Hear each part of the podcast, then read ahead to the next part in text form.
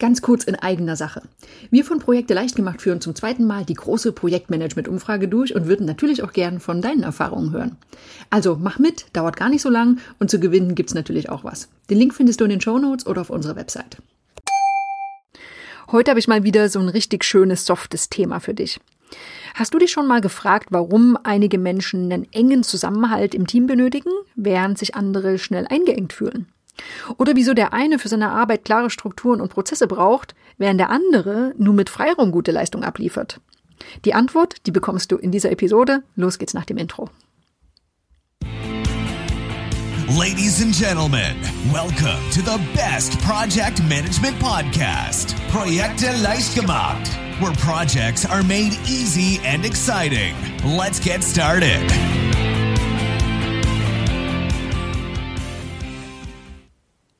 Hallo, hallo, hier ist Andrea vom Projekte leicht gemacht Podcast und das ist der Podcast für pragmatische Projektmanager und solche, die es werden wollen. Ich habe schon angekündigt, es gibt ein eher weiches Thema und ich mag diese Themen total gern. Ähm, denn klar, es ist schön, wenn wir alle einen schönen Zeitplan erstellen können und Risiken definieren können, aber oft sind es ja die weichen Aspekte, Faktor Mensch, äh, die darüber entscheiden, ob ein Projekt gut funktioniert, ob das Arbeiten Spaß macht oder nicht. Ähm, ich stelle dir in dieser, Methode, äh, in dieser Episode ein Modell vor von dem Psychoanalytiker Fritz Riemann und dem Schweizer Psychologen Christoph Thomann. Ähm, das sogenannte Riemann-Thomann-Modell basiert auf äh, den Arbeiten aus den 1960er Jahren, ist also nicht das Neueste, beschreibt aber sehr schön, wie wir Menschen im Team funktionieren. Also, worum geht es beim Riemann-Thomann-Modell? Ja, es werden ganz einfach unterschiedliche Persönlichkeitsschwerpunkte von uns Menschen mal näher betrachtet. Und diese beiden Psychologen gehen davon aus, dass es bei uns Menschen grundsätzlich vier Richtungen beziehungsweise grundlegende Bedürfnisse gibt. Einmal das, äh, das Thema Nähe, das Thema Distanz, das Thema Dauer und das Thema Wechsel. Was heißt das jetzt genau? Also, wenn jemand eine große Näheorientierung hat, dann spielt menschliche Nähe, Bindung, Harmonie und Vertrauen eine wirklich große Rolle. Ne? Also wer ein starkes Bedürfnis nach Nähe hat, der hat meist Eigenschaften wie ich bin teamfähig, empathisch, rücksichtsvoll und kommunikativ. Das Gegenstück dazu, das ist die Distanzorientierung. Also hier ist ein ganz großes Bedürfnis nach Distanz da. Sowas wie Individualität, Unabhängigkeit und Freiheit steht da im Mittelpunkt. Wenn jetzt jemand ein hohes Distanzbedürfnis hat, dann wird oft eher logisch argumentiert und äh, sachlich. Ähm, oft arbeiten diese Personen lieber alleine und werden häufig eher als Einzelgänger wahrgenommen. Hier schon gleich der Punkt, wenn ich jetzt äh, von gegensätzlichen Polen spreche, dann sind natürlich auch da immer sehr viele Grautöne dazwischen. Ne? Also es kann jemand sein, der extrem distanziert ist, jemand, der extrem viel Nähe braucht und auch alles dazwischen. So, dann gibt's die beiden anderen Richtungen. Das ist die Dauer- und Wechselorientierung. Was bedeutet das? Ja, bei der Dauerorientierung, da geht es um klare Strukturen, Routine und wiederkehrende Muster. Also Menschen, die ein hohes Dauerbedürfnis haben, die mögen genau sowas. Also die mögen Verlässlichkeit. Ähm, oft sind damit gute Organisationsfähigkeiten verbunden, systematisches Denken und auch Loyalität. Es kann allerdings auch sein, dass Menschen, die so etwas mögen, ähm, eher so ein bisschen festgefahren wirken und sie mögen tendenziell auch spontane Dinge weniger. Im Gegensatz dazu gibt es die Wechselorientierung, also auch das Bedürfnis nach Wechsel. Und wie der Name schon sagt, steht hier Veränderung im Vordergrund. Sowas wie Innovationen sind ganz gern gesehen. Ähm, Menschen mit hohem Wechselbedürfnis sind tendenziell eher flexibel und kreativ und sie werden motiviert, wenn sie abwechslungsreich arbeiten können und haben dann mehr Spaß am Arbeitsalltag. So, wenn wir das Ganze jetzt grafisch uns vorstellen und äh, auch da weise ich gerne wieder drauf hin, schau mal in unseren Blogartikel rein, die Grafik, wenn du sie siehst, wird das alles noch viel, viel klarer. Wir haben also einmal auf der horizontalen Achse links die Nähe, rechts die Distanz, also mit links mit Harmonie, Vertrauen, Zugehörigkeit, rechts ist es mehr Individualität, Unabhängigkeit und Freiheit und wir haben auf der vertikalen Achse oben die Dauer, mit Strukturen, Routine und Systematik und unten den Wechsel mit Flexibilität, Kreativität und Spontanität.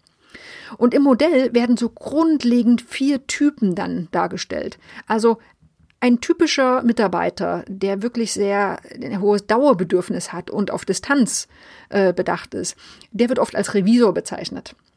Jemand, der auf Wechsel steht und auf Distanz, das ist der Stratege. Eine Kombination aus Nähe und Wechsel, das ist ein typischer Visionär.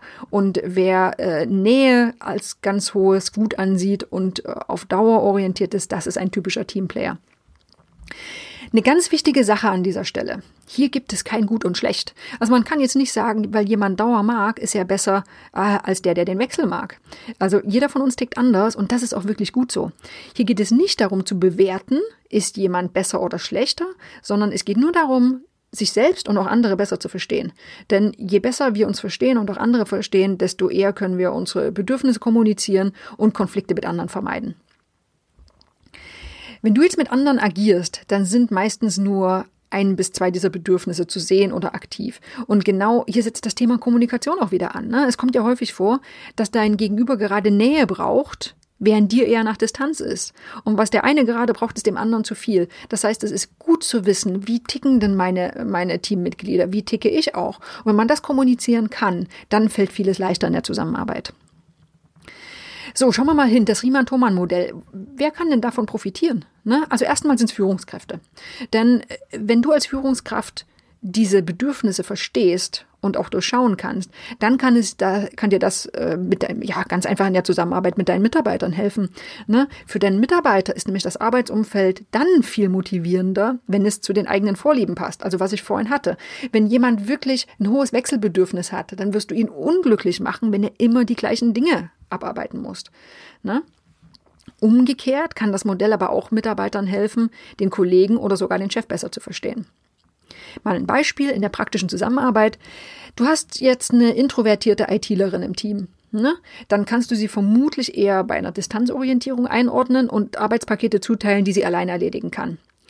Hast du jetzt eher ein kreatives Marketing-Tier in deinem Team, dann solltest du immer die gleichen Arbeitspakete vermeiden, die nach Schema F abzuarbeiten sind, sondern dann solltest du dafür sorgen, dass es immer mal wieder neue Impulse gibt und kreative Arbeitspakete, die mehr Freiraum haben. Das heißt, es geht darum zu verstehen, wie ticken meine Leute und wie kann ich deren Bedürfnisse ideal befriedigen, um die Leistung und Motivation zu steigern. So, das ist die Anwendung für Führungskräfte und Teammitglieder, aber du kannst das Modell auch sehr schön für dich selbst anwenden. Denn du kannst dich ja einfach selbst schön analysieren. Ne? Also, wenn du die Grafik nochmal entweder jetzt vorstellst oder auch nochmal auf den Link klickst und dir anschaust, ähm, dann kannst du ja nochmal gucken, wo du dich selbst einordnen würdest. Also in welchem der Quadranten würdest du dich wiederfinden? Bist du jetzt eher ein Stratege oder eher ein Teamplayer zum Beispiel? Ähm, Du musst dabei auch gar kein Extrem sein oder irgendwelche Pole abbilden. Du kannst natürlich auch eine Mischform sein. Du musst dich einfach nur fragen, welche Eigenschaften treffen denn am ehesten auf dich zu. Und wenn du dich dann eingeordnet hast, dann ist es super. Denn das kannst du auch zukünftig an andere kommunizieren. Nochmal zur Erinnerung, es gibt kein besser oder schlechter. Äh, einfach nur, je besser du dich kennst, desto eher kannst du dein Arbeitsumfeld nach deinen Bedürfnissen gestalten und damit dann auch produktiver und effizienter arbeiten. Hier nochmal der Hinweis, es ist auch völlig okay, wenn du dich nicht eindeutig einordnen kannst. Ne? Es kann durchaus sein, dass es unterschiedliche Umfelder gibt. Also in einem einen Projekt bist du eher so und in deinem Standardteam bist du eher so. Es ist auch überhaupt nicht schlimm. Ähm, es kann sein, dass du nach, je nach Stimmung auch völlig unterschiedliche Bedürfnisse hast. Äh, vielleicht suchst du auch bei Freunden und Familie Nähe und Harmonie und im Beruf bist du eher ein strukturierter Einzelgänger. Auch da, es gibt kein Gut und Schlecht, sondern einfach nur ein Verständnis und dann ein passendes Reagieren. So, wir haben jetzt noch eine einfache Einordnung und eine zugegebene sehr vereinfachte Einordnung, um zu schauen, wie tickt denn eigentlich ein Team. Ähm, Warum ist es so vereinfacht? Weil wir jetzt hier drauf schauen, wie ein Team, welche Eigenschaften ein Team hat, wenn es denn sehr homogen ist. Das ist natürlich in der Praxis nicht immer der Fall. Also du wirst nicht immer nur distanzorientierte Leute in deinem Team haben. Das kann sein, muss aber nicht. Äh, wir schauen trotzdem mal drauf, weil es oft einfach so ein bisschen Impulse gibt, wie denn eine Teamdynamik entstehen kann, äh, wenn überwiegend die gleichen oder, oder Leute drin sind, die gleich ticken. Wir haben also die vier Quadranten. Äh, und das erste wäre das Dauerdistanzteam. Wenn, in, wenn ein Team so tickt, dann hat das eine Menge Vorteile. Denn das Team arbeitet in der Regel sehr gut zusammen, äh, sehr sachlich miteinander. Ne, es gibt oft klare Strukturen und Prozesse, weil alle einfach genau das mögen und es gibt eine hohe Planbarkeit. Und das Motto ist einfach Disziplin und Einhalten vorgegebener Abläufe. Das steht ganz hoch im Kurs. Nachteil, es kann in so einem Team das Wir-Gefühl so ein bisschen auf der Strecke bleiben. Und so eine soziale Komponente ist nicht besonders stark ausgeprägt. Das muss gar nicht schlecht sein, kann aber dann schwierig werden, wenn das menschliche, menschliche Zusammensein einfach mal gebraucht wird. Das zweite Beispiel ist ein typisches Dauernähe-Team. Der Vorteil hier, die Kollegen sind ziemlich eng miteinander, ne? also klar auf beruflicher Ebene. Hier spielen sowas wie Hilfsbereitschaft und Verlässlichkeit eine große Rolle und jeder fühlt sich wohl im Team. Konfliktpotenzial ist eher klein. Nachteil, ja, so ein ganz starkes Harmoniebedürfnis, da kann es natürlich passieren, dass Diskussionen mit unterschiedlichen Ansichten auch mal unterdrückt werden. So lauter, ich will dir ja nicht auf die Füße treten, kann auch ein bisschen zu viel des Guten sein und dann wird vielleicht ein bisschen wenig kritisch hinterfragt.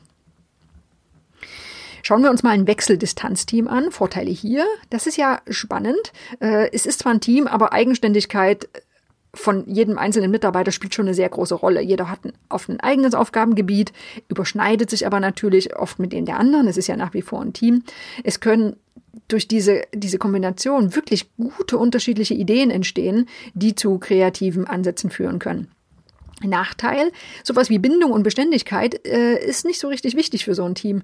Ne? Äh, es können sogar auch Konkurrenzkämpfe durch die eigenen Aufgabenbereiche entstehen und die Lust auf Neues generiert zwar viele Ideen, aber es kann sein, dass sie schnell wieder im Sand verlaufen, weil einfach die Kontinuität fehlt. Also es ist niemand da, der sich darum kümmert, das Ganze auch umzusetzen. Also vielleicht taucht schon die nächste Idee auf, die dann auch schon wieder super spannend ist. Ja, und dann haben wir das Wechselnähe-Team. Äh, da wollen alle gemeinsam was Kreatives schaffen. Äh, es darf gern flexibel zugehen. Sowas wie standardisierte und kontinuierliche Prozesse sind nicht so beliebt. Äh, es wird gern mal ein Risiko eingegangen und Teamgeist wird ganz groß geschrieben. Nachteil, hier können natürlich auch Konflikte entstehen. Ne? Also sehr stark wechselorientierte Projektmitarbeiter neigen auch manchmal ein bisschen zur Unberechenbarkeit, was für einen nähebedürftigen Kollegen auch nervig oder anstrengend sein kann. So, jetzt habe ich ja schon gesagt, das war jetzt eine sehr vereinfachte Darstellung und auch eine gewisse Pauschalisierung. Denn um sowas wie ein zum Beispiel Nähe, Nähe-Wechselteam zu beschreiben, würde das ja heißen, dass alle im Team auch genauso ticken. Ähm, es wird also bei den Betrachtungen vernachlässigt, dass es ja Individuen sind nach wie vor ne, oder Unterstrukturen im Team geben kann. Aber auch dazu haben wir noch zwei Beispiele. Nehmen wir mal das erste. Stell dir mal vor, du hast in deinem Team zwei oder auch mehrere annähernd gleich starke Häufungen um sehr gegensätzliche Persönlichkeitsschwerpunkte. Dann kann das einfach zu einer Gruppe von Untergruppen oder auch Lagern führen. Zum Beispiel hast du vier ausgeprägte Revisoren und drei enthusiastische Visionäre. So, die stehen sich jetzt gegenüber bzw. bilden ein Team. Bei der Entscheidungsfindung und Meinungsbildung innerhalb des Teams, dann werden die häufig miteinander kämpfen. Ne? Das klappt nicht unbedingt immer so gut. Das kann im Guten zu besseren und ausgewogeneren Teamentscheidungen führen. Es kann aber auch wirklich zu endlosen Diskussionen und vermehrten Konflikten und im schlimmsten Fall zu einem dysfunktionalen und gelähmten Team führen. So, und dann haben wir das zweite Beispiel. Ähm, stell dir mal vor, du hast ein Team, da gibt es eine starke Häufung auf der einen Seite. Und dann gibt ein einzelnen Mitarbeiter, der hat einen ganz anderen Persönlichkeitsschwerpunkt. Also der weicht ganz stark davon ab. Und dann hängt es natürlich stark von der informellen Stellung und dem Auftreten dieses einzelnen Mitarbeiters ab, was dann passiert. Ne? Also stell dir vor, dieser Mitarbeiter hat eine ganz starke Stellung. So kann das natürlich dazu führen, dass eine schöne, gesunde Diskussion beiträgt. Oder äh, dass es einfach ein, ein guter Gegenpol ist, ein beliebter Sparingspartner. Wenn allerdings die Position von dieser einzelnen Person eher schwach ist oder zurückhaltend, dann wird von außen nur der Persönlichkeitsschwerpunkt der Mehrheit des Teams wahrnehmbar sein. Ähm, an, man sollte also immer einen Blick drauf haben, kommen auch alle wirklich äh, zu Wort, ähm, kommen alle Persönlichkeiten zur Geltung. Und im schlimmsten Fall muss man auch wirklich ein bisschen drauf gucken, ähm, als Führungskraft, wie sieht es denn aus mit dem Thema Ausgrenzung oder im schlimmsten Fall Thema Mobbing? Also können solche Tendenzen entstehen, einfach weil ein einzelner Mitarbeiter ganz anders tickt als der Rest des Teams.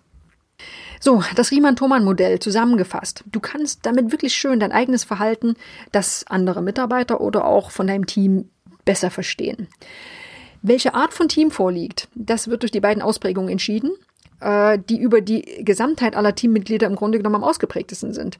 Ne? Also diese Richtung setzen sich dann in der Regel durch und entscheiden darüber, wie Zusammenarbeit gearbeitet wird. Also ist es eher eine Dauerorientierung, haben wir eine Wechselorientierung, ist es eher näher oder distanziert.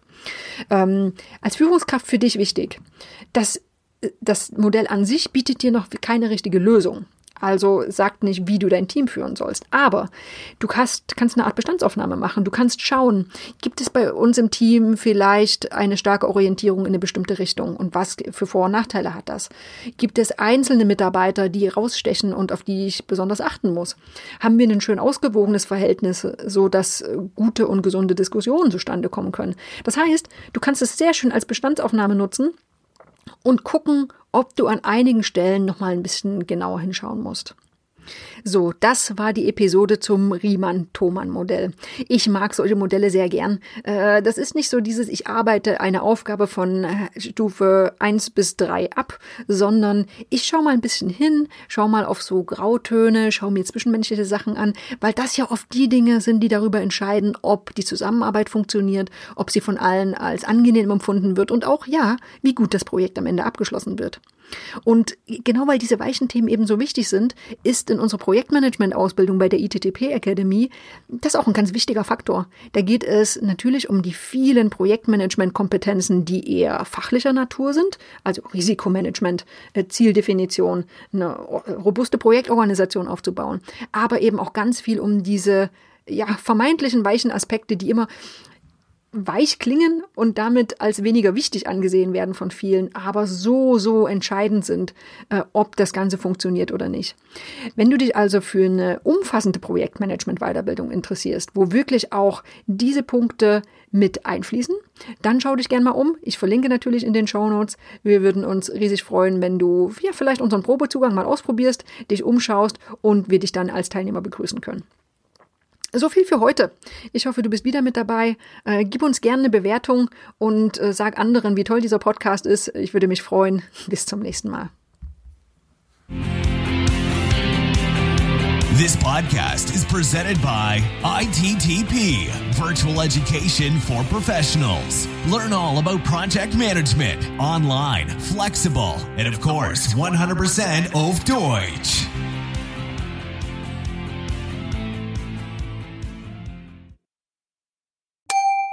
Ganz kurz in eigener Sache. Wir von Projekte leicht gemacht führen zum zweiten Mal die große Projektmanagement-Umfrage durch und würden natürlich auch gern von deinen Erfahrungen hören.